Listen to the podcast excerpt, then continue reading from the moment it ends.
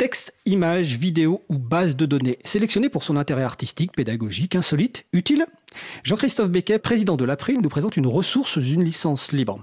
Les auteurs de ces pépites ont choisi de mettre l'accent sur les libertés accordées à leur public, parfois avec la complicité du chronique cœur. C'est la chronique Pépite libre. Alors Jean-Christophe, tu es normalement avec nous au téléphone depuis Digne-les-Bains oui, bonjour Fred, bonjour à tous, bonjour à toutes. Alors bonjour euh, Jean-Christophe, et donc le sujet du jour, c'est la musique, le domaine public, les droits voisins et Muse Open, la musique classique libérée. En effet, oui, le droit d'auteur réserve au créateur d'une œuvre un monopole temporaire sur l'exploitation de son travail. Ce privilège, qu'on appelle le droit patrimonial, interdit toute reproduction ou représentation de l'œuvre sans l'autorisation expresse de l'auteur. En droit français, cette restriction se prolonge 70 ans après la mort de l'auteur.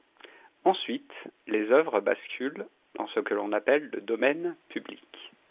Le domaine public désigne donc l'ensemble des œuvres pour lesquelles les droits patrimoniaux ont expiré et dont le public devrait pouvoir profiter librement. Malheureusement, c'est un petit peu plus compliqué que cela et d'autres droits se superposent aux droits d'auteur pour venir restreindre encore les usages. Ce sont entre autres les droits voisins du droit d'auteur. Dans le cas de la musique, les droits voisins recouvrent les droits des producteurs et des interprètes. Ainsi, pour la musique classique, s'il ne fait aucun doute que les compositions de Mozart, Beethoven ou Chopin appartiennent au domaine public, la plupart des enregistrements sont encore sous le joug de restrictions pour plusieurs décennies. En effet, la durée des droits voisins des interprètes a été prolongée de 50 à 70 ans par le Parlement européen en 2011. Cette directive a été transposée dans le droit français en 2015. C'est pour dépasser ces restrictions qu'Aaron Dune a lancé en 2005 le projet MuseOpen, ma pépite du jour. MuseOpen est une organisation américaine à but non lucratif, dont l'objectif est de libérer les enregistrements de musique classique. Comment? Eh bien, en proposant à des musiciens professionnels d'enregistrer des œuvres pour les offrir au public. MuseOpen sollicite le soutien à travers des campagnes de financement participatif. Les artistes sont rémunérés simplement au lieu d'une rente basée sur la diffusion de chaque enregistrement ils perçoivent une rétribution pour leur travail au moment de son exécution. Ensuite, on leur demande de donner leur accord pour une diffusion libre et donc de renoncer contractuellement à leurs droits voisins d'interprète. En 2012, le projet MuseOpen a par exemple levé 68 000 dollars, environ 62 000 euros, six fois l'objectif initialement fixé, auprès de plus de 1200 contributeurs. Cet argent a permis de financer l'Orchestre symphonique de Prague pour enregistrer des œuvres de Beethoven, Brahms ou Tchaïkovski. En partageant librement les fruits de ce travail, MuseOpen a contribué à rendre accessible à tous ces trésors de notre patrimoine musical.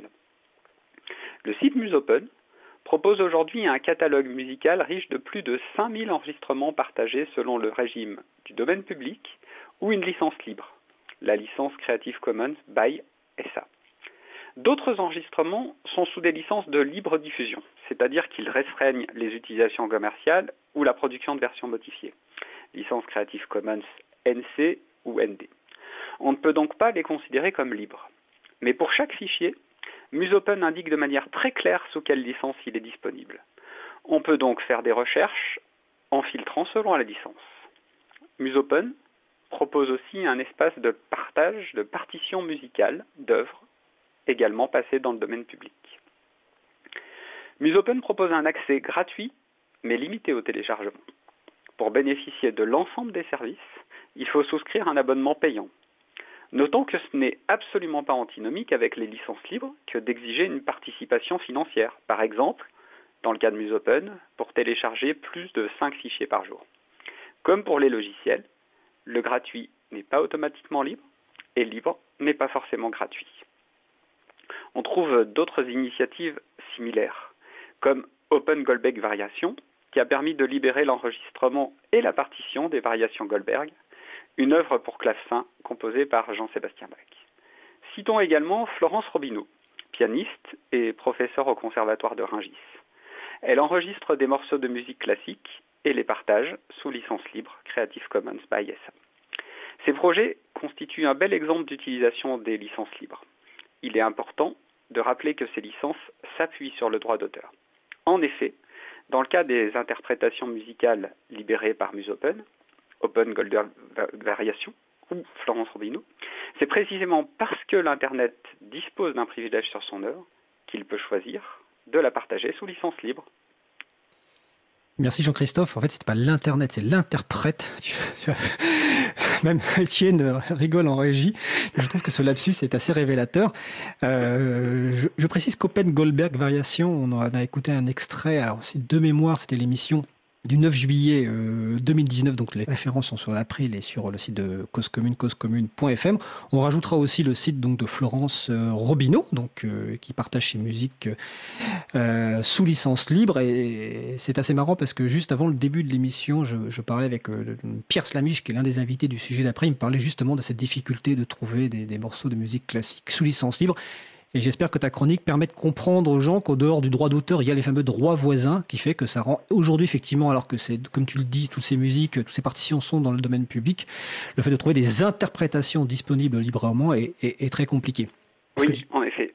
Donc euh, je rajouterai sur la page de l'émission euh, les références euh, du site musopen, musopen.org, les Open Goldberg Variations et le site de Florence Robineau et quelques articles de presse, notamment sur Numérama, qui expliquent un petit peu la genèse et le, succès de ces projets, notamment la levée de fonds dont je parlais tout à l'heure pour le projet Musopen.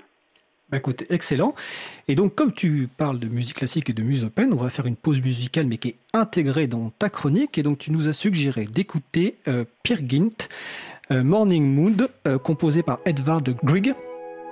On se retrouve juste après. Belle journée à l'écoute de Cause Commune. Cause Commune 93.1